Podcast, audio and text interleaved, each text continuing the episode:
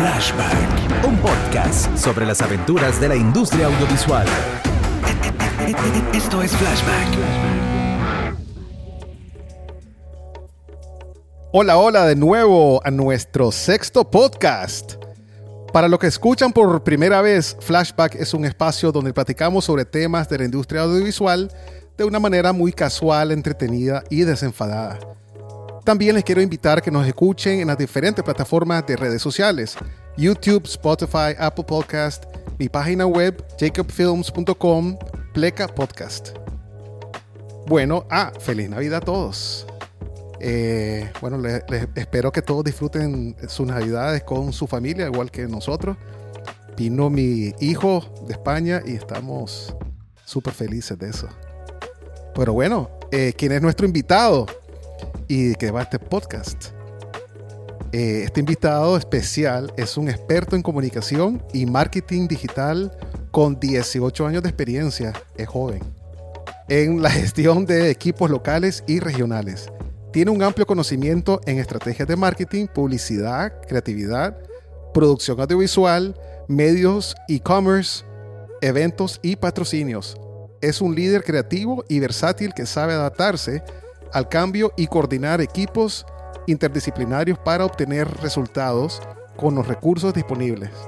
Su enfoque se centra en el desarrollo de estrategias comerciales para construir marcas y generar ingresos a través de ideas divergentes centradas en las personas, que son los clientes.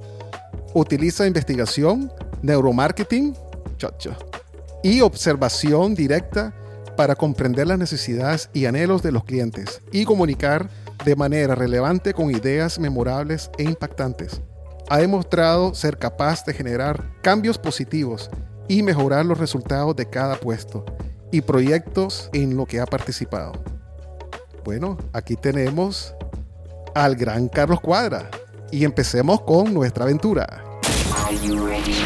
Flashback. Esto es Flashback. Hola, Carlos. Hola. Carlos Cuadra. Entonces, ¿cómo, está? ¿Cómo te ha ido? Gracias por venir y acompañarnos. Gracias, a la orden. al sexto. al sexto podcast. Yo estoy impresionado porque, sinceramente, yo decía, ah, ¿será que voy a llegar hasta seis podcasts o cinco? ¿Y qué te iba a pasar? ¿Que no ibas a llegar? Imagínate. bueno, aquí tenemos, como siempre, a, a Ciora Martínez. La misma de siempre. La misma de siempre, que sonriente, la señora sonriente. Ya, ya, aguantaste seis también. Sí, aguanté. A mí sí me podrían haber corrido de los podcasts, pues, pero aquí estoy. Hay uno que no saliste, o que más o menos saliste, que es con el de Marta, creo que fue. Eh, sí, no salí tanto. Y con William tampoco salí mucho. Ah, con William tampoco. Sí, ahí no estaba ese día. No es que me corrieron. Bueno, lo Te bueno corriste. no es cierto, William. bueno, eh, quiero empezar a preguntarle a Carlos si tocas algún instrumento. ¿O tocas? ¿Cantás? No, no, realmente no. O sea, sí Ni he pasado... Estuve en algún punto tratando de hacer música electrónica, tratando de DJ. De no tanto como un DJ, sino una exploración creativa de, de, cosas que a veces me sonaban en la cabeza y trataba de ver cómo hacer para que se materializaran sin saber tocar ningún instrumento ni cantar. Entonces comencé a buscar programas donde podía encontrar beats, sonidos, e irlos mezclando y hice un par de canciones ahí que después, que después se me perdieron. Ah, yo te iba a pedir que nos enseñara las canciones. Hombre, por, eh, pero espérate, esto para mí es algo súper nuevo. No sabía, o sea, que, que usabas eh, Fruity Loops, Fruity Loops. Sí, así lo que, iba, lo que iba encontrando con el, con el mismo GarageBand y lo que sea que tuviera. Ah. En, en, ese momento conseguía beats y cosas, bajaba lo, lo que me iba encontrando y trataba de, de, armar y sacar música. Hice como unas cinco canciones, algo así. Pero ese cuando tenías el pelo largo. no, fue más o menos para cuando estaba en, en Argentina, por ahí. Ah. Pero se me quedaron en una computadora que, que, perdí, que me robaron. Ah, cuando estudiaste en Argentina, fue. Sí. Oh. Pero mira, a mí no me extraña porque Carlos es súper musical y, y, siempre le da mucha importancia a la parte de la banda sonora.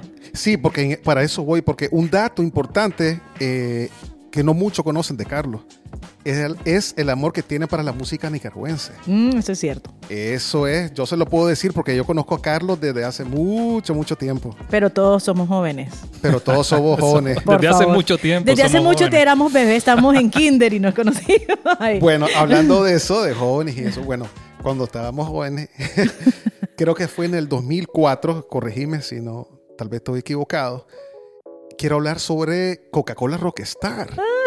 Porque ese fue, o sea, fue, yo me acuerdo que fue un evento increíble. A mí me Sí. invitaron de- para ser, eh, ¿cómo se Jura- juez? juez, juez, sí. ajá, parte del jurado. Y fue un evento espectacular. Yo nunca había visto algo así aquí en Nicaragua. Tan grande era que hasta llegó al Canal 2, se transmitió en vivo, llegaron las mejores bandas de ese momento. Eh, y quiero que me hables un poquito de eso, pues, porque ahí, hay- o sea, ya nos estás explicando que desde chaval, muy chavalo en Argentina ya empezaste con ese amor de la música y después con ese proyecto súper especial de Coca-Cola Rockstar, o sea, ya empezaste como que a cementar eso, de incluir la música. Sí, así es. En ese, en ese entonces todavía estaba, trabajaba en, en agencias. Mi vida tiene como tres, como tres ciclos. Estoy en el tercero. en el primero estuve trabajando desde varias posiciones en agencias de publicidad y ahí me tocaba estar de creativo para Coca-Cola. Eh, y de ahí es que sale el proyecto. Buscamos realmente el requerimiento inicial era una conseguir una banda local que interpretara una canción porque para, para, para que se usara en las campañas de Coca-Cola de ese momento porque era la iniciativa que se estaba manejando a nivel regional. Sí. Pero el requerimiento era solamente eso, era conseguir una banda, una banda local o un artista local para que cantara una de las canciones.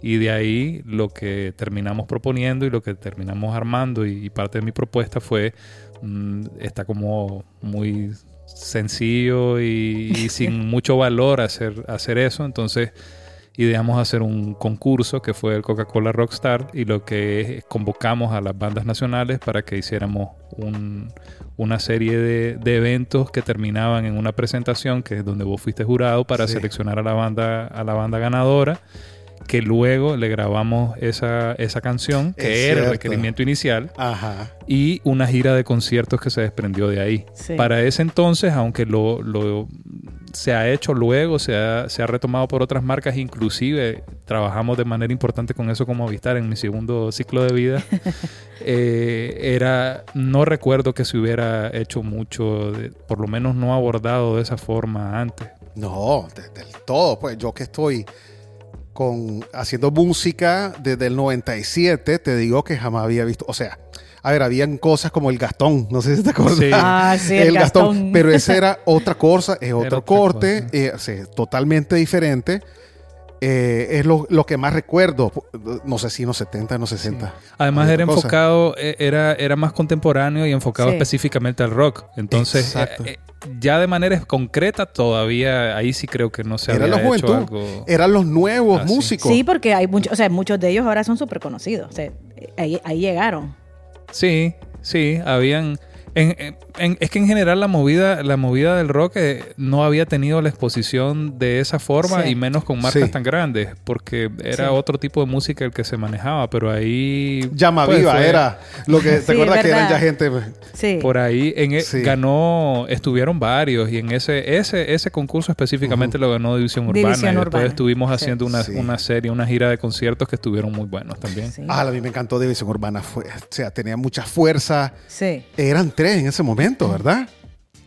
Era Orlando Orla- Noel. Era Orlando, Noel y Benji. y Benji. Benji. Era bestial con ese bajo. Y estaba, mm, no estoy seguro si ya estaba Matías. No. pero- No estaba. no, no en estaba. ese no momento. en ese momento no, eran los tres. Solo era, eran tres. de- creo que entró después. Pero sí estuvo, yo me acuerdo. Bueno, primero no dormimos por mucho tiempo porque eso fue intenso de estuvo bueno, trabajo. sí, estuvo bueno. Sí, estuvo bueno. ¿Para qué? Mira, eh, eso es algo que, pues, es, es parte del legado que estás dejando. Eh, no es que ya te vas a retirar, ¿verdad? Pero es parte porque- del legado que vas a dejar. sí, porque ya, lo vi preocupado. ¿Cómo? Oye, espérate, más. Tampoco va tanto. ¿Qué es eso? Pero, eh, o sea, siento que siempre has apoyado mucho a los músicos. Y de hecho, por eso que quiero hablar, ya que dijiste que es tu segunda etapa, quiero hablar y quiero que escuches algunas anécdotas de algunos músicos que participaron por muchos años con el Sonica. Ah, Sonica. Que sí, que fue una cosa espectacular, eh, bellísima. Lindo proyecto. Que se generó, pero bueno, quiero que primero los escuché. Eh, aquí tenemos unos mensajes y sobre todo anécdotas de Momotombo, Frijol de la Conectación Machine y de Orlando de División Urbana. O sea, primero vamos con Momotombo, Frijol y Orlando. Hola, eh, ¿cómo les va? Espero que todos estén muy bien. Soy Guillermo Nolori, músico y productor musical, conocido como Momotombo. Pues yo conocí hace muchos, muchos años atrás al señor Carlos Cuadra. ¿Y qué les puedo decir? Señor Carlos Cuadra, eh, tremenda persona, talentoso y sobre todo con una gran sensibilidad por el arte y la cultura de este país. Eh, personalmente trabajé con él eh, lo que se llamó hace algunos años atrás el Festival Sonica, el cual probablemente y con mucho orgullo podría decir que fue el festival más importante de música nacional que ha existido en Nicaragua, en el cual se le rendía homenaje en vida a, los compositores más destacados de este país, en donde bandas jóvenes y algunos artistas interpretaban a su manera canciones del el homenajeado. Eh, recuerdo como que si fuera ayer, con mucha emoción, cuando presenté este proyecto. Eh, Matías Señorán, que trabajaba en Movistar, eh, le dio ok, y luego con Carlos fue acompañándolo durante todos los años y haciendo, haciéndolo cada vez más profesional. Recuerdo con mucha alegría también el primero, que fue en el año 2010, homenajeando al gran Carlos Mejía Godoy, donde participaron entre otras bandas, recuerdo Mili Mayuk, Q69K, Perro Son Popo, Momotombo, Philip Montalbán, eh, entre otros, no me recuerdo, creo que eh, Cardenal, en fin, eh, con mucha alegría recuerdo que empezó siendo algo a prueba y error, como todo, en Metrocentro, eh, con una asistencia exitosísima. El, la primera, el, primer año, el primer año llegaron como 8.000 personas, lo cual eh, para nosotros fue como, wow, bandas nacionales con un quórum de, esa, de ese calibre, fue como, yeah, por ahí va. Y poco a poco fue creciendo para el cuarto festival, que fue el homenaje a Hernaldo Zúñiga. Después de venir y entre, eh, entre, entre pláticas, siempre trabajando de la mano con mi querido Carlos Cuadra, yo le insistí a Carlos, este, este festival ya no está para Metrocentro, Carlos. Este festival hay que ponerlo en un lugar más grande. Entonces, pero bueno, el, lo lindo de la aventura fue que Carlos logró que con esta empresa, que no tiene absolutamente nada que ver con la música y el arte, pero eh, Carlos logró que convencer a, la, a los eh, directores o directivos de la empresa que apostaran. En fin, llegó Hernando Zúñiga y entonces le pusieron en el parqueo de, Metrocentro, eso decía en el segundo piso, y entonces se les ocurrió la brillante idea a la productora que ejecutaba esto, que también ya no estábamos para eso, ponerle como una extensión. Recuerdo con mucho susto, eh, cuando toqué como Motombo, estaba totalmente lleno, habían más de 12 mil personas en ese lugar que no era para eso, el escenario se había puesto al, al, centro, y cuando comencé a tocar como Motombo, la gente comenzó a, a brincar, y en esa tarima habían fácil 2 mil personas, y de repente comenzamos a ver desde el escenario, la producción y yo, cómo la tarima parecía como un, trampolín y dos mil jóvenes felices brincando y la productora ya me gritaba mientras estaba tocando, por favor, decirles que no brinquen, que no brinquen, que se va a caer. Y yo así de, pero si les digo eso va a ser peor, calmate. Una productora que era la primera vez que hacía ese tipo de cosas.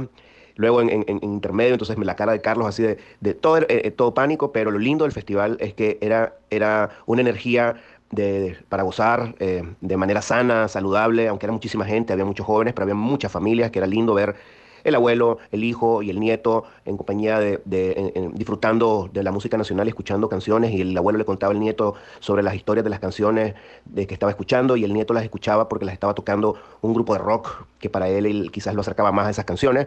Y total, entonces ese día tratando de ser o, conservar la calma, diría yo, este, en el micrófono le dije, miren muchachos, tomémoslo con calma, que nos vamos a caer todos, fue una risa maravillosa de dos mil personas o más y simplemente la gente se portó bien. Así era el Sonica de maravilloso. Después de ese año, creo que la lección aprendida, este, se decidió cambiar de locación y pasamos de un centro comercial a un terreno con un montaje de un, de un concierto eh, de talla internacional. Era maravilloso. Fue para, para Luis Enrique, el príncipe de la salsa. Asistieron más de 14 mil personas. Y al final terminó siendo de un centro comercial en el Estadio Nacional de Fútbol. Así que Nada más, ¿qué les puedo decir? Carlos Cuadra, muchas gracias, brother. Tremendo trabajo por la cultura y el arte de este país. Ojalá y tu familia se sienta tan orgulloso como, como nos sentimos todos los músicos de este país por tu aporte y apoyo. Un fuerte abrazo, pásenla bien y que tengan todos una feliz Navidad, felices fiestas y les deseo lo mejor. Abrazos, chao. Lindo esos mensajes de él, la verdad que esas anécdotas son impresionantes, sobre todo porque cuando tienes una visión tan grande y de repente te queda lo otro. O sea, los retos pues que tenés que ver, pero bueno, te quiero poner primero a Frijol, Frijol, aquí va. Pues, ¿qué decir del Festival Sonica? Muchas cosas en realidad. Fue muy bonito eh, ser parte de, ese, de esa iniciativa y tuvimos la dicha de participar en todos los festivales, desde el primero que se fundó hasta el último. Y también ver, de, ver cómo cada año crecía, crecía en magnitud, crecía de dimensión, crecía con la cantidad de gente que llegaba a los festivales, crecía en calidad también. Creo que fue la primera vez que, yo experimenté y que vi una actividad, un festival completamente de música nicaragüense de esa magnitud, ¿verdad? Fue muy, muy estimulante también. Creo que para nosotros la Cuneta, Son Machín y también para muchas otras bandas, este, ver un evento de esa magnitud que al fin se, se realizaba un evento tan grande, con tanta gente, y que fuera completamente de música nicaragüense, enfocado en la música nicaragüense, ¿verdad? De todos los estilos y de todos los géneros. Entonces creo que eso, eso fue un gran aporte a la cultura del país y también un estímulo, por supuesto, para los jóvenes, para los grupos jóvenes, porque veían la oportunidad de ser, de ser este, respetados, de ser, este, ¿cómo se podría decir? Em, reconocidos este, por tanta gente y por tanto público, participar en un evento de esa magnitud para una banda nacional este, que iba por las bandas nacionales Creo que era un enorme premio para todo grupo joven y creo que eso también estimuló a muchas bandas a crecer, a, hacer bandas de mejor calidad para poder acceder a ese festival. Y también creo que el otro aporte gran importante fue rescatar, ¿verdad? La, rescatar la música nicaragüense, la música folclórica, la música popular, porque cada festival se hacía en honor a un músico nicaragüense. Entre los que estuvieron Salvador Cardenal, Carlos Luis Enrique Mejía Godoy, Camilo Zapata, Dimensión Costeña, Hernando Zúñiga, Luis Enrique Mejía López, todos esos artistas que, que en algún momento no, no, habían tenido el reconocimiento que se, que se merecían y que además de todo los jóvenes, principalmente el público más joven, este, empezó a reconocer y a conocer con, con las versiones de las canciones de los grupos. Entonces creo que son muchas, muchas cosas de las que se pueden hablar de este festival Sonnica, que fue creciendo y creciendo hasta convertirse en algo enorme. Tengo el recuerdo de cada uno de ellos y es algo que voy a guardar este, con, mucho, con mucho aprecio y con mucha, con mucha dicha de haber participado. Preciosa. Y por último, vamos a escuchar a Orlando. De Carlos, me acuerdo especialmente una vez que, que estábamos como parte de la, de la gira eh, de la gira Coca-Cola, ¿sabes? Y vamos a abrirle a, a Rata Blanca, le vamos a abrir a Rata Blanca en lo que era el, establo. y entonces toda la gente metalera, ¿sabes? Con una banda como Edición Urbana y, y todo, todo el mundo estaba aprensivo, pues. Y el, el, público estaba un poco agresivo y todo eso y Carlos estaba muy preocupado, pues, de que nosotros saliéramos al stage y no nos recibieran bien, o, vos sabes, como a veces las cosas se ponían entre el metal y, el, y el punk rock que tocábamos nosotros, ¿verdad? Entonces estaba el equipo así como tenso, ¿verdad? Nosotros ya estábamos acostumbrados porque al inicio de los 90, cuando la banda fue creada, todo era metal, eh, death metal y todo eso, entonces estábamos acostumbrados a, a, que muchas veces no éramos muy bien recibidos por el, por el público metalero, ¿verdad? Pero al final de cuentas, cuando ya todo comenzaba, se acababa esa especie de, de, de, agresividad, de animaversión y todo el mundo entraba en el rock y en la música. Y eso fue justamente lo que pasó cuando entramos a tocar con, con Rata Blanca. Comenzamos, comenzamos a tocar nuestras canciones, eh, una cerveza, Nicaragua mía, y el público comenzó a cantar, ¿entendés? Y comenzó a saltar y comenzó a entrar en la onda de la banda y todo eso. Y yo lo vi que en ese momento, hasta ese momento, respiró Carlos. Y cuando terminó el concierto, dice, ustedes sí que la partieron, dice, buenísimo todo. Le mando un abrazo, un saludo por todo el apoyo que siempre nos dio a nosotros y al Rocknica.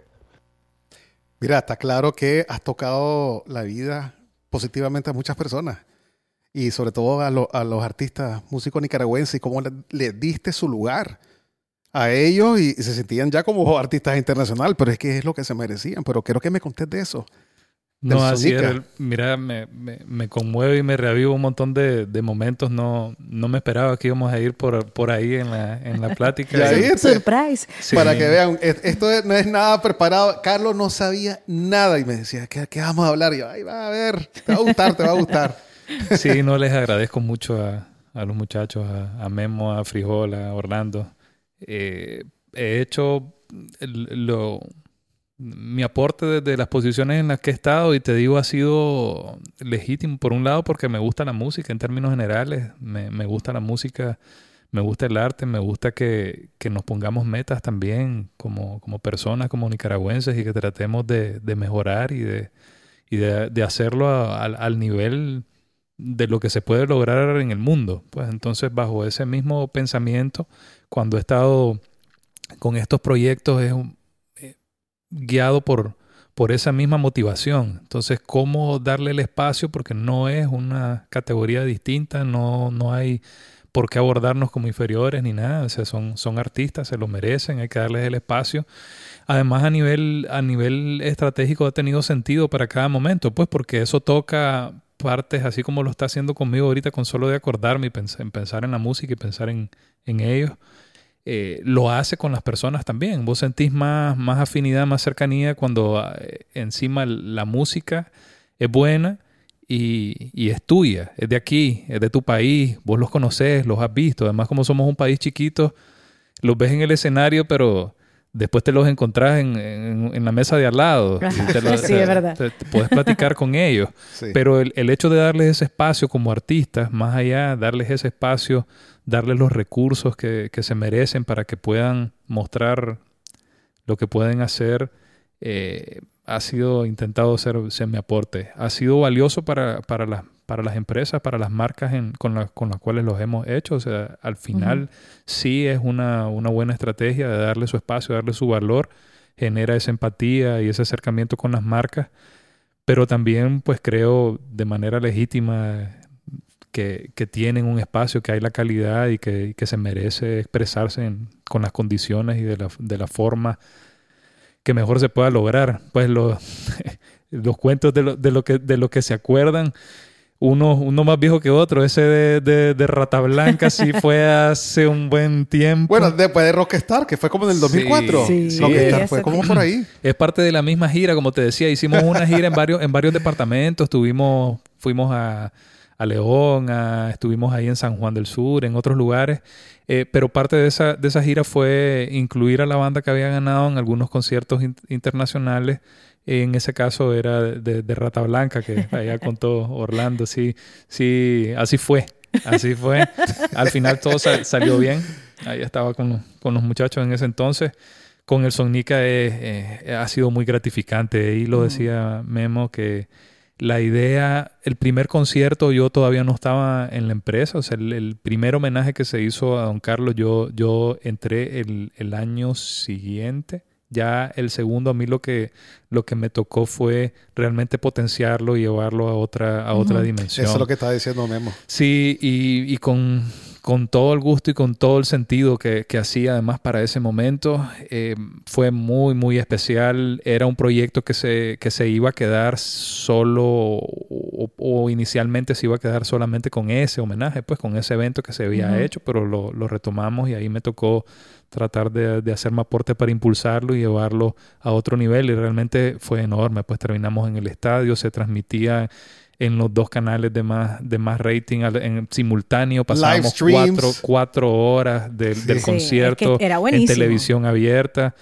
Eh, no solo no solo en internet, estaba en televisión, o sea, No, estaba en, canal, en el canal 10 y en el canal 2 en simultáneo. Sí. Y no, excelente. Y hacíamos un esfuerzo y tal vez lo que ellos, lo que ellos valoran y es por darle todas las condiciones de lo que tenían artistas internacionales, porque al final es, es lo mismo. Lo que vos Sí. querés es que la gente se lleve una experiencia, la mejor experiencia posible. Y eso se puede hacer con, con la calidad de músicos que tenemos acá. Y así era, pues, y Sí. así era. Y otra cosa que tratábamos de, de manejar lo mejor que podíamos era darles por atrás este era un evento que tenía dos caras, hacia, hacia el público y hacia los artistas. Entonces tratar de que también estuvieran dentro de lo que podíamos con las mejores condiciones hacia atrás, pues en el backstage, para que Sí. ellos se sintieran cómodos, para que sintieran que a nivel técnico tenían lo que necesitaban, que pudieran estar en buenas condiciones atrás, para que se sintieran bien, porque era un evento para ellos. Al final era un homenaje para que lo disfrutara y lo valorara el público, pero era un homenaje para los artistas. Entonces tenían que, o tratábamos al menos de que se sintieran bien. Mira, y eso es súper importante porque yo me acuerdo en los tiempos donde era mucho más joven de lo que soy ahora, que si nos tocaba abrirle al- a, gente internacional, ellos tenían su camarote y todo puesto, su camerino, y nosotros era un toldo roto con Coca-Cola caliente, porque no, vos no llevaste el hielo, y con costo dos sillas ya éramos ocho.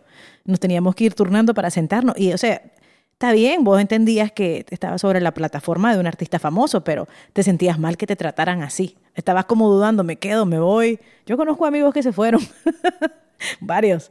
Pero esta, esta situación yo siento que también es como reconocer al artista nacional como vos sos valioso, lo que estás diciendo, pues. Pero Carlos, ¿cómo hiciste vos para convencer a los jefes? Porque, o sea, eso no creo que fue algo fácil porque estás hablando cuánto habrá costado un proyecto. Sí, es- este- esto no es un concierto, yo lo veo como un proyecto de largo plazo porque no solo era el concierto, sino que también después tenían las campañas que también participaban los músicos. Yo me acuerdo de ver las vallas Sí. y, o sea, es una, una cosa enorme. ¿Cómo hace para decir?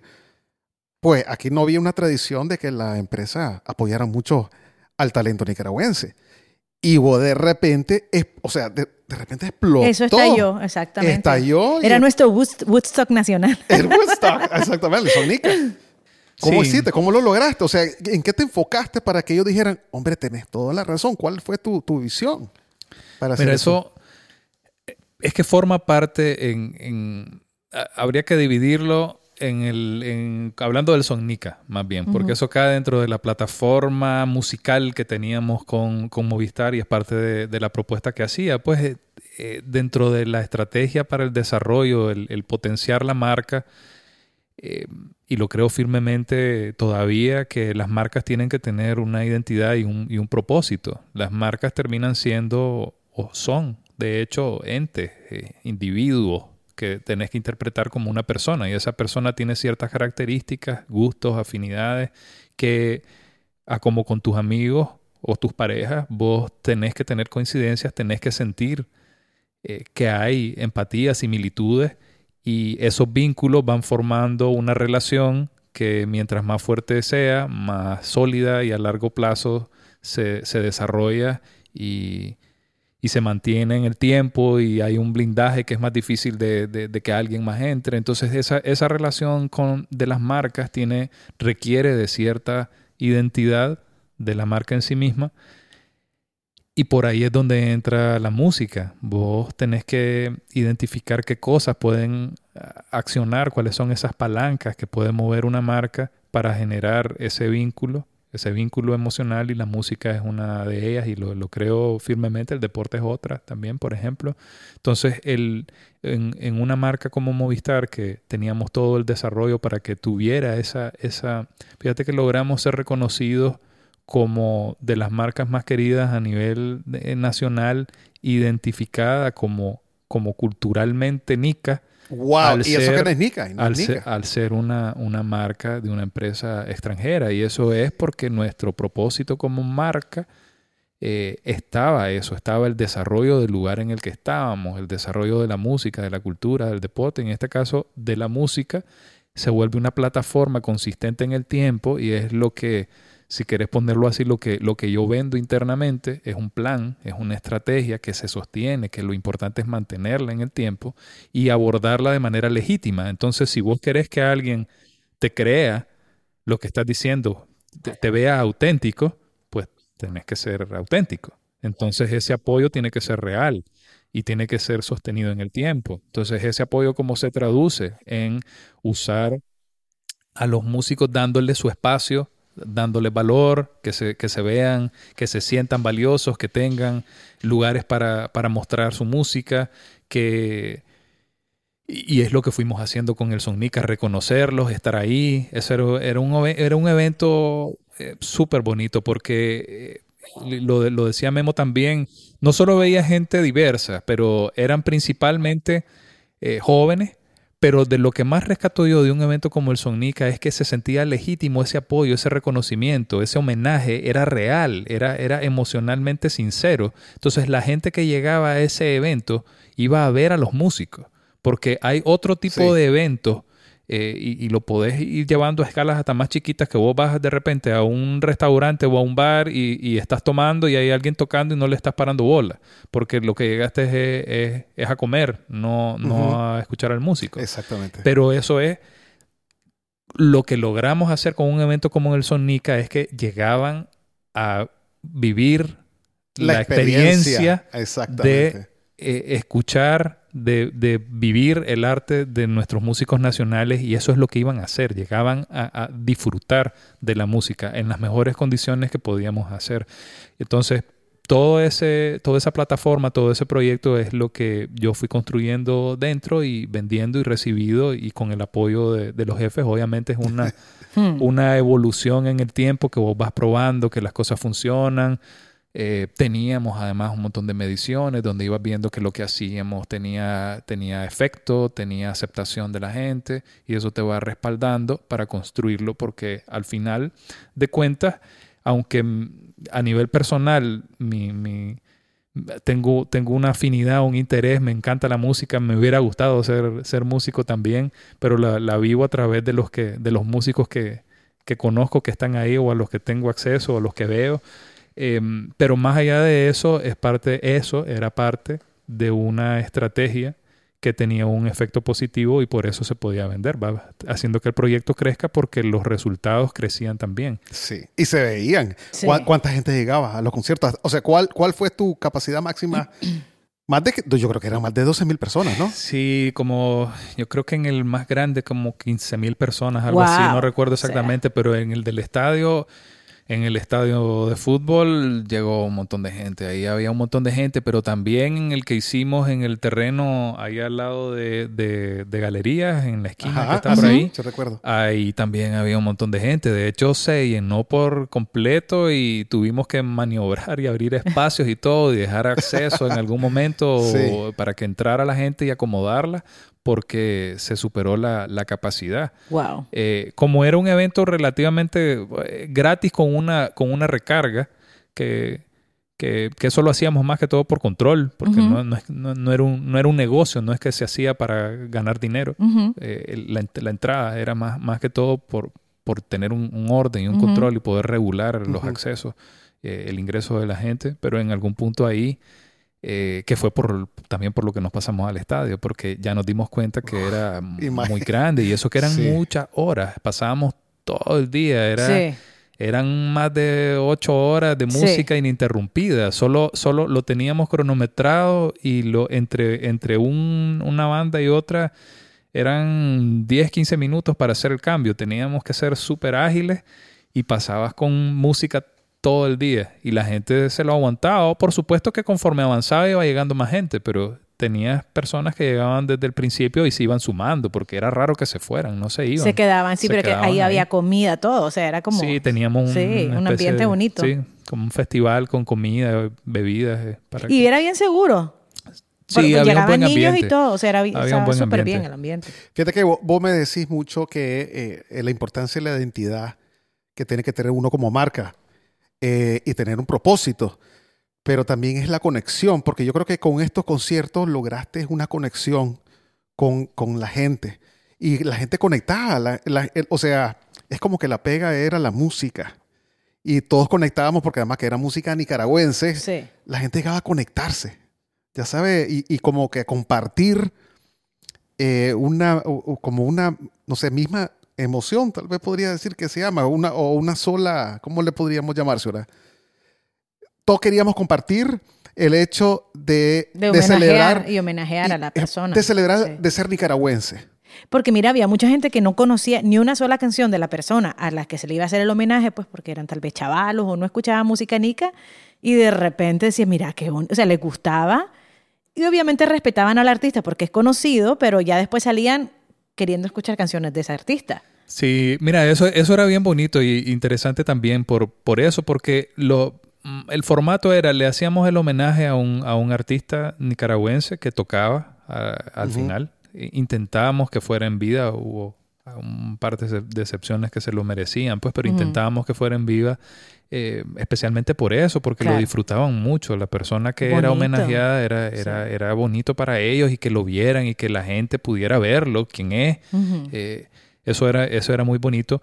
Y en, en, dentro del formato estaba en cada una de, de las participaciones de, los, de, de, las bandas o de los artistas, una de las canciones era homenaje. Cantaban sus canciones, pero también interpretaban una de las canciones del homenajeado. Entonces se daba eso, eso que estás mencionando, que las nuevas generaciones que tal vez no lo conocían bien o habían escuchado el nombre pero no se sabían las canciones o habían escuchado las canciones, lo, lo revivías porque escuchabas las interpretaciones contemporáneas y a cada uno de los estilos musicales de, lo, de, de las bandas que llegaban al homenaje, la escuchabas y, y habían unas en general eran todas muy buenas, pero eh, habían unas muy distintas porque el género musical era muy diferente. Entonces eh, era súper interesante. Y la otra cosa que, se hacía también es que grabábamos un disco, que ah, es parte, de, parte de, este esfuerzo, como te decía, de, legítimamente rescatar y, eh, hacer ese, homenaje dejando un recuerdo, documentando con un disco que hacíamos en estudio que lo producía Memo eh, de Momotombo, lo, lo, grabábamos, todas estas canciones homenajes las grabábamos y quedaban en un disco que ahí están, pues, y se pueden, se pueden escuchar y quedaron, perduran, perduran en el tiempo y son muy buenas, la verdad. Y, y, algunas interesantes porque son súper distintas a las versiones originales. Totalmente, le daban un sabor ahí que era una propuesta que nunca te hubieras imaginado que venía de esa canción. Sí, es cierto, eran bien interesantes. Mira, siempre has sido alguien de que quiere eso, promocionar al nicaragüense. Sí. Y que entendés bien la cultura nica, bueno, vos sos nica obviamente, pero sí la entendés de, pues, de, sus raíces. Y te quería hablar sobre algo súper hermoso, y eso es la campaña que llevamos con Prix. Sí, Porque estamos hablando, o sea, aquí estamos hablando de los inicios de Carlos, eh, de todos esos logros de Carlos y ahora el presente. Entonces estamos en el presente, que es Prix. Eh, heredaste esa marca que es preciosa y, que realmente creo que es igual, de alguna manera, siento que es rescatado el nicaragüense. Eh, se está reflejando de otra manera, creo que es súper innovadora. Eh, y, no sé, siento que es una imagen que nunca había visto anteriormente.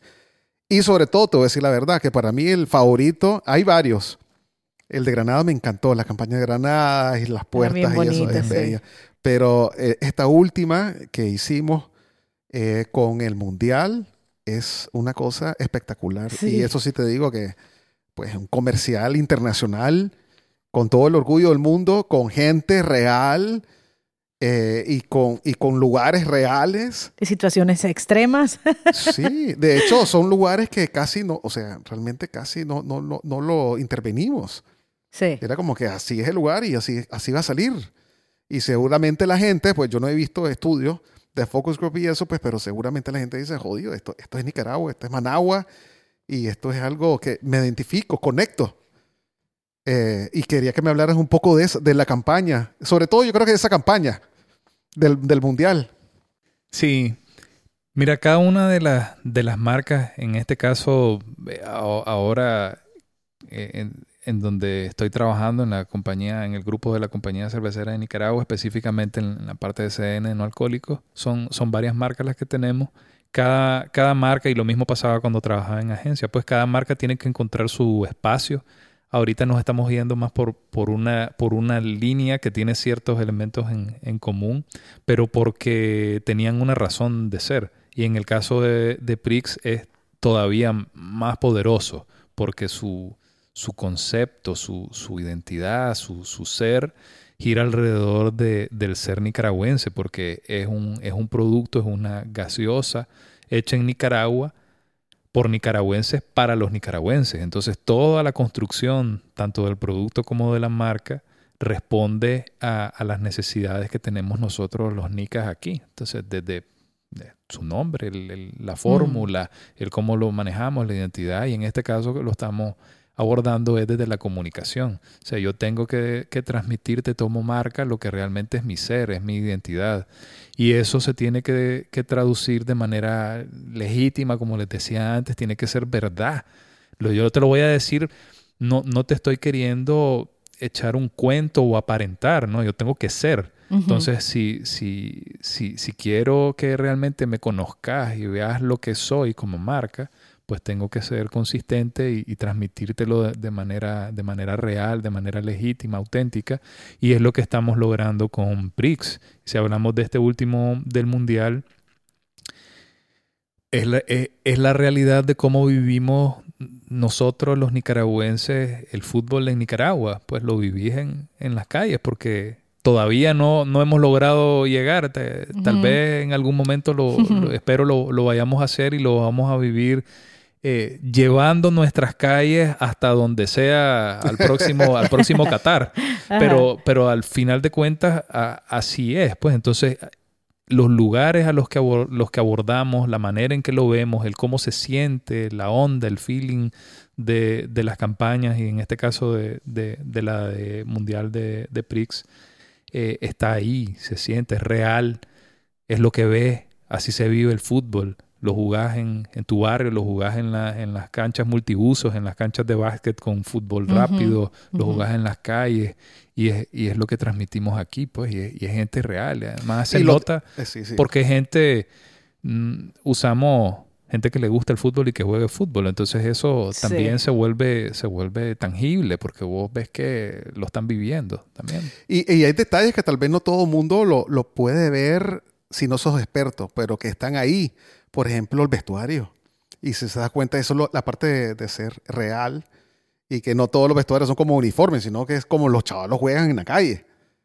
Así es. na- na- ningún, no, sí, eso es. No, no Bueno, es un de- uniforme. De hecho, yo tengo una anécdota. Zapatos. eh, nuestra directora de arte, Marta Clarisa, Sí. eh, basado y conociendo cómo era que tiene que ser súper real, específicamente trabajando con vos y trabajando con esta marca, ella sabe que es- tiene que ser súper real todo.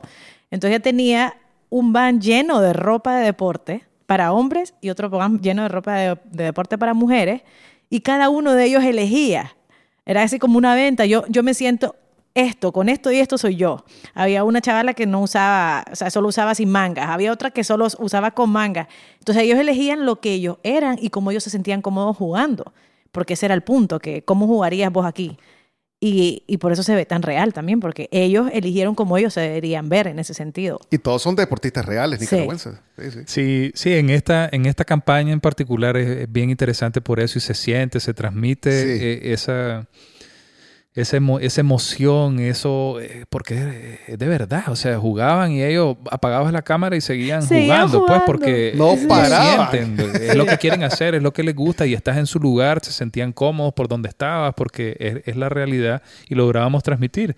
Y esa, pues, es la magia también de la, de la producción, porque podría decirse, ya solo llegaste y encendiste la cámara, más o menos. Ese, Sí, ese es, eh, así, así tiene que sentirse. Así tiene que parecer, pero... Así tiene que parecer, pero realmente es mucho trabajo por detrás Sí. y ustedes lo, lo hicieron excelente y es, es, es- es la magia de esto. Hay que trabajar un montón. Y en un eh, día. co- controlar un montón de cosas, anticiparte, prepararlas Sí. para que después sea todo natural.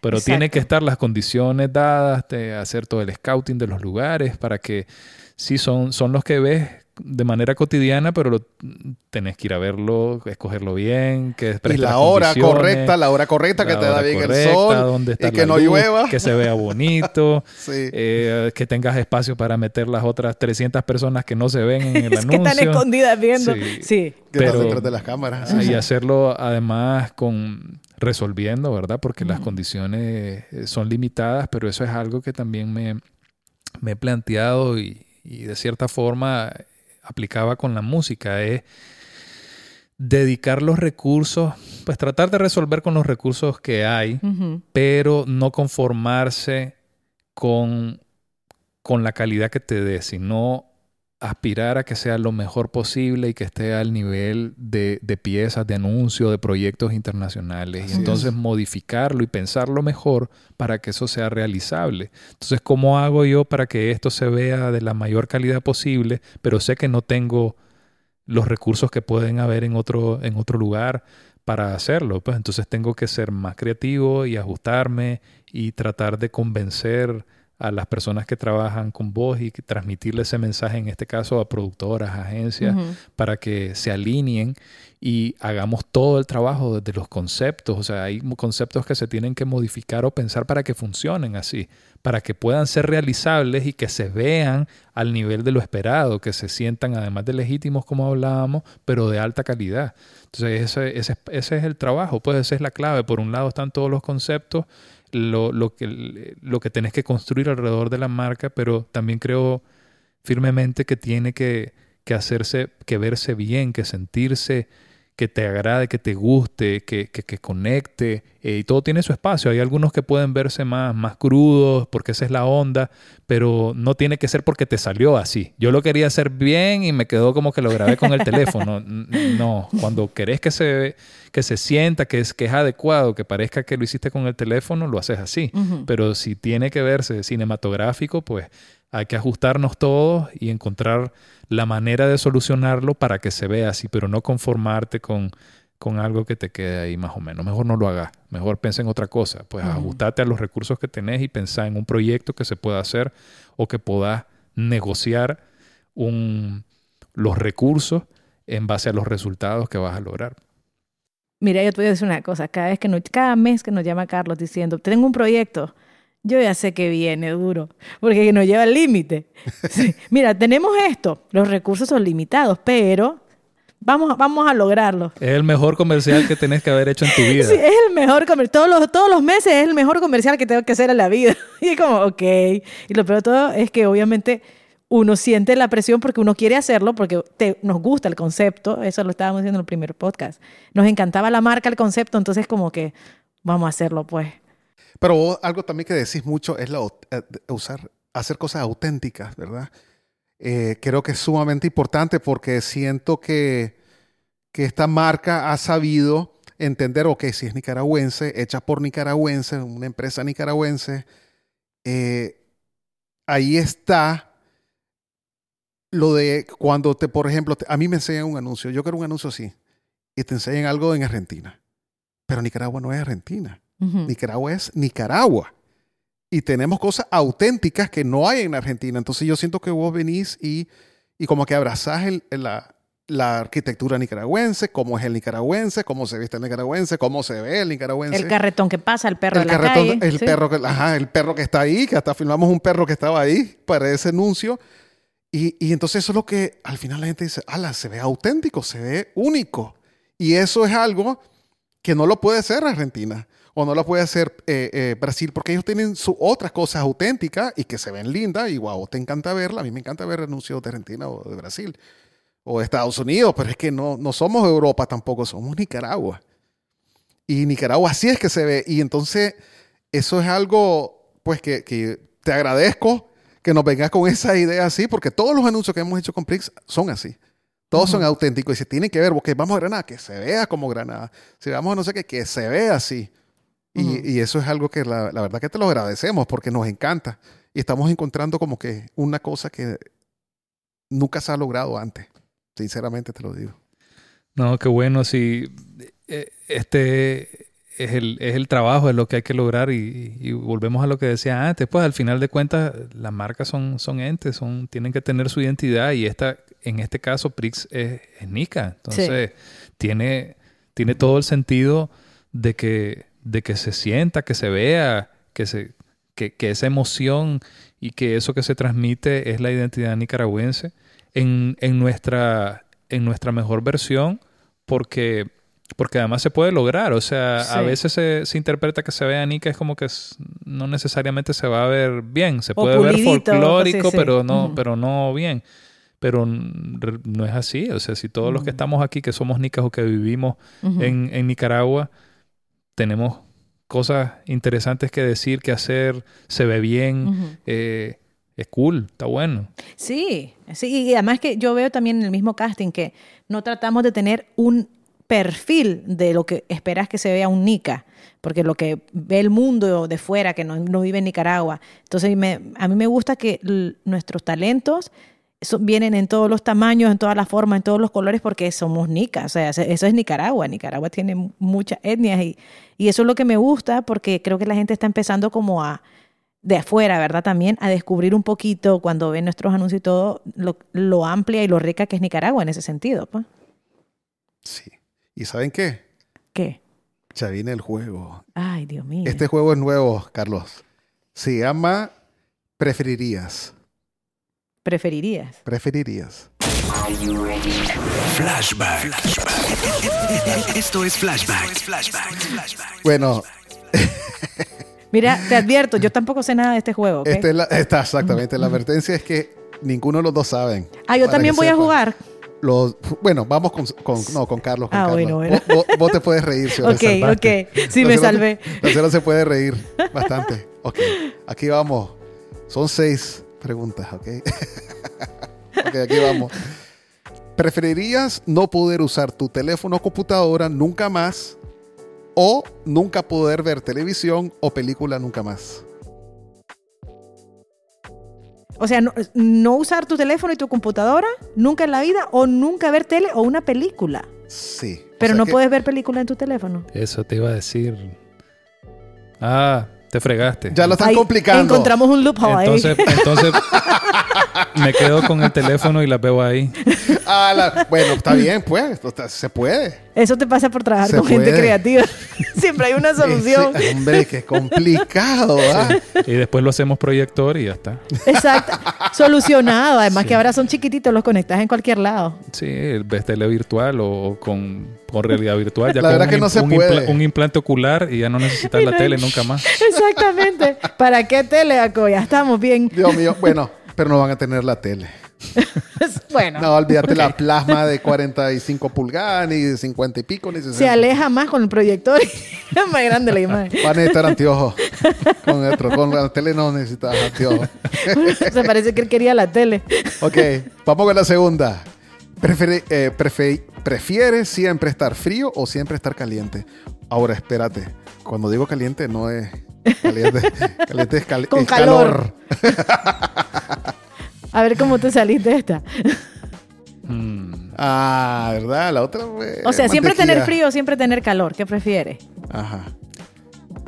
pues estoy acostumbrado al, al- al calor, en términos generales. Siempre hace calor. Ala, en mi caso, fíjate que frío. Yo odio ir a filmar con estos calores de aquí. Te lo juro que para mí eso es. Se vuelve Hulk filmando con calor. Hay que andarle con un abanico. Los detesto. Yo prefiero calor también. Yo frío no. No puedo el frío. Sí, es más cruel. Depende Sí. del nivel de frío. Pues si me decís que va a estar a 25 grados, pues entonces. Es que eso es rico. 25 Eso no es frío. Bueno, el infierno dicen que es frío. La verdad que si hay un infierno, es frío, no es, ¿Es en calor. serio? Sí, que es peor, porque el frío extremo es peor que el calor. Pero no tiene fuego. No sé, yo he escuchado también que, que, que también es bien frío. o tal vez hay parte fría extrema. A lo mejor, pasar del frío al calor. Frío infernal. Así como lo despacio. frío infernal. Así mismamente. Ok. ¿Preferís vivir en el pasado o en el futuro? En el futuro. ¿Sí? Sí. ¿Vos ahora? En el presente. Bueno, No. si me da. No Es me diste la la opción, pero bueno. La que- señora no hace caso. Es que la señora No. no, hace caso. Pero para eso me rompe traen, ¿no? las reglas. Es romper la- es que señora, romper las reglas. Como dicen, si saben cómo soy, ¿para qué me Es invitan? una cosa o otra cosa, no la tercera cosa. Bueno, yo también el futuro. Para el pasado no, no quiero yo. ¿Para qué? Ah, ese ya lo Sí, viví. Qué aburrido. Quieres cosas nuevas. Claro. Sí, por Bueno, supuesto. Está bien. Yo, yo estoy de acuerdo también con el futuro. A ver, ¿qué preferís? ¿Poder leer mentes o controlarlas? Ah, wow, eso sí está interesante. Poder leer mentes. ¿poder leer mentes o Sí, controlarlas? poder leer mentes. Esa. Sí. ¿Vos, Ciora? Controlarlas, por supuesto. Yo también prefiero controlarlas. Entonces, se las controlar no necesitas leerlas, ¿no? O sea, si imagínate qué que lees una Si mente. controlas a todo el mundo, o sea, te volvés... el rey del mundo. Ese es el punto de esto. Yo no sé. ¿Le lees a alguien una- la mente de que va a ser una barbaridad y no le puedes cambiar la mente? Yo a veces no quiero saber qué piensan otras personas, prefiero no saberlas, Carlos. No sé, yo sí. Sí, Sí. Es más bueno. De todas formas, eh, decías, si podés leerlas de cierta forma, tenés ventaja ahí, ¿verdad? En, en cómo influir, Bueno, sí. influenciar. sí.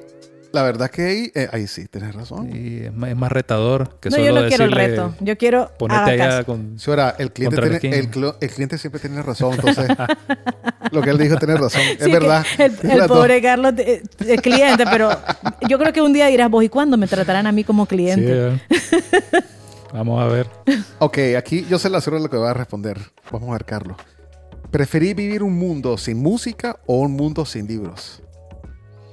¡Hala! Ah, está peluda esa. Es difícil, ¿ah, Jacobo? Sí, claro que es peluda.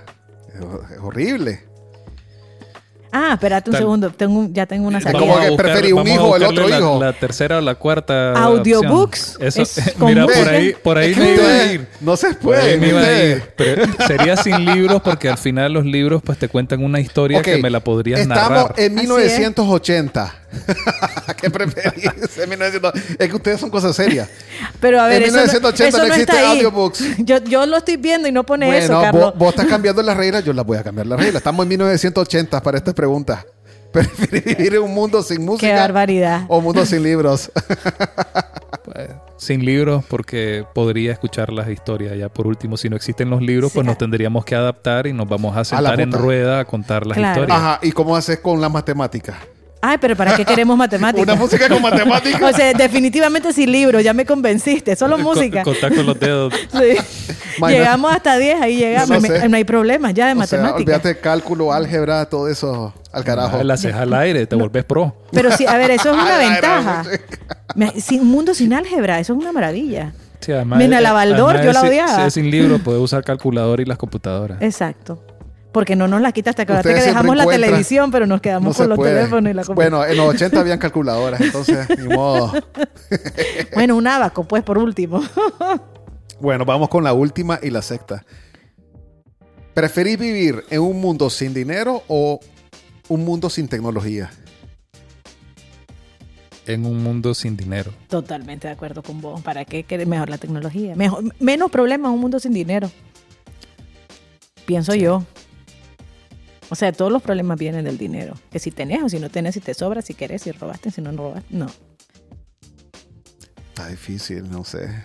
Pero si la tecnología es mejor que el dinero. Pero entonces, ¿qué significa? Que si no hay dinero, que todos somos palmados, todos somos ricos. Todos somos ricos. Mira, el, el- el dinero realmente es un, es un concepto, es un invento del hombre. Así Pues es. es una ¿cómo manera, haríamos? es una manera de darle estructura y administrar los recursos y el funcionamiento Yo te doy una papaya social. o me das un mango. Exactamente. empezó, trueque, pues. El, trueque. concepto, el concepto del dinero empieza con, con el Evolucionó, entonces ahí Evo- estaríamos. evoluciona esa moneda que realmente no, no vale nada más que en tu mente.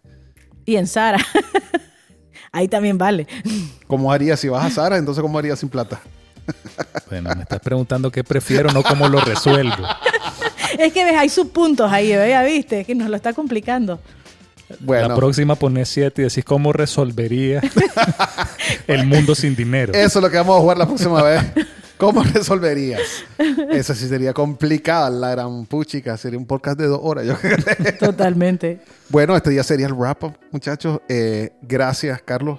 Qué Cuadras. rápido, terminamos rápido. Carlos Cuadras. Bueno, la verdad que nosotros lo llamamos Carlos Roberto. Somos los únicos. dos. Ahora nos van a censurar. Va. Sí, ahí le pones un pitido. Pero tu familia sí te llama así, ¿verdad? No, O sea, solo nosotros te llamamos así. son, porque los, son los únicos. somos los únicos, somos especiales. No, hay una parte de mi familia donde hay otros 450 Carlos Ajá. que te tienen que Ah, entonces decir dicen otra Roberto. cosa, pues. Pero te, Ya. te dicen el segundo, el segundo nombre porque tengo primos, hermanos que ¿Verdad? también se llaman Carlos. Pero eh, aparte de eso, solamente ustedes. Y no tengo, eh, con el nombre específicamente, no, no, no tengo problema, pero yo no me llamo a mí mismo así. Pues, ¿Vos cómo yo te llamás a vos mismo? Carlos. te decís, buenos días, Carlos, ¿cómo amaneciste? Me digo, hola Carlos. Vamos a trabajar, Carlos. Bueno, no sé qué, si quieres despedirte en estas navidades. Mañana es Navidad. Mañana es Navidad. Sí, no, feliz Navidad a todos y muchas gracias a ustedes por, por invitarme. Un, un placer. Pues siempre se parece un poco a, ca- a cada vez que nos vemos. Sí. Realmente la plática. Pero no, agradecido. eh, Muy bonito también. Muchas gracias a, a Memo, a Frijol, a Orlando, porque recordar cosas y, y- y tratar de. Pues me, me, me toca, me llena haber aportado algo de alguna forma, si bien esto es, es parte de- del quehacer, del trabajo, de lo que se busca, pues sí tiene, sí tiene una, una intención legítima y, y un disfrute legítimo también Ujú. de, de mi parte. Así Me, me- encanta la música y me encanta hacer esto además, pues, lo que, en lo que me dedico y lo que he hecho. Y muchas gracias por, por invitarme. Muy bonito, interesante. Ya llevas seis, ya avanzaste. Después, del, ter- después del tercero ya, Ya, ya, ya, ya lo lograste. Sí, ya, se quedó ahí. Ya puedes decir, ya puedes decir que tuviste podcast. Exactamente. Te lo Sí, puedo poner en el currículum. sí, ya lo puedes poner. El mío es el, es, es el primero. Estoy ahí probando si puedo hablar. No, hombre, le hiciste súper bien. La verdad es que ahí te vas a escuchar súper, súper bien. Ya va a estar en Spotify. Sí. Y Apple Music y YouTube también. A, ver, Ah, mi- bueno. mi- a mi hija le va a gustar. Ah, sí, Ah, así sí. es. Sí. Le vamos a decir que es internacional, sí. Ah, pues claro. Está en Por Spotify. supuesto, Clara, es in- absolutamente internacional. Esto, eh, eh, lo puedo escuchar en cualquier parte del mundo, entonces es internacional. Así que, Sí, ya para que le dé el aval. así es. ¿Y vos ahora vas a cantar algo de Navidad antes de irnos? ¿Te Esa era tu cuenta? sorpresa. Navidad, Navidad. La señora no, no le gusta mucho eso. No me gusta escuchar villancicos, pero no cantarlos. Sorry. Mm, Parece que, que en algún momento te ha gustado. No me ha creído, ¿verdad? No, no, no, no, no. no. Esta es la casa de los karaoke, sí. Sí, de la Navidad, De la- porque la señora es fanática de la Navidad. Sí. Bueno, Parece está en la tu momento. Eh, sí, la Es bueno, tu mi- momento mi, de brillar. Mi momento empieza el primero de noviembre. Ahí empiezo a decorar. Empiezas a planificar desde octubre ¿eh? Sí. y en noviembre empieza ya mon- el montaje. Sí, Jacobo me dice, por favor, ni un solo adorno más. Ya no cabemos. Así que, Bueno, esa es la parte más bonita, la anticipación al, al momento, se, se vive más. Ya cuando Totalmente. llegas te comienza, se, se- se te va a acabar, así que te duró desde octubre la Navidad. sí. No, enero yo estoy súper triste porque tengo que quitar los adornos. Es, es un momento duro para mí. Bueno, muchas gracias y nos vemos en el próximo podcast. Hasta Nos luego. vemos. Nos Chao. vemos. Flashback, un podcast sobre las aventuras de la industria audiovisual. Esto es Flashback.